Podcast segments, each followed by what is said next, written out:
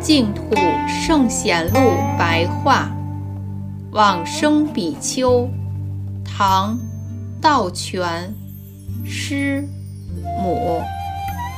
道全阅读《大智度论》之后，信奉仰慕龙树菩萨，因而发愿说：龙树菩萨正悟到欢喜地，初地菩萨。而往生极乐国土，辅佐阿弥陀佛于十方摄化众生。祈愿龙树菩萨垂哀怜悯我，使我得生西方极乐世界。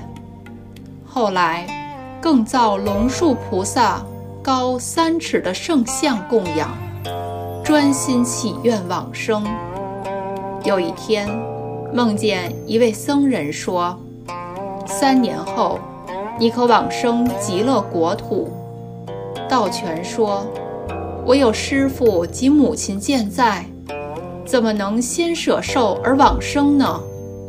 僧人说：“等待我启问阿弥陀佛后，再回来告诉你。”经过三天，又梦见僧人说。我将你所说的禀告阿弥陀佛。佛陀说：“你的师父在十二年往生，而你母亲在二十年往生。另外，增添你的世寿，再经过二十三年才往生西方净土。”道全又问：“我父母师友等人能够往生西方净土吗？”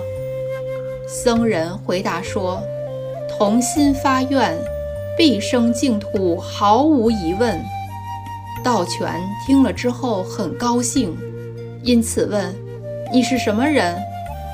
僧人说：“我既是龙树，你建造我的像，所以前来告诉你。”后来，道全的母亲及师父，皆符合佛所受记的时间往生。而道全法师果然于二十三年后正月十五日往生。当时紫色的云覆盖整个四安，天乐的音声充满于虚空当中。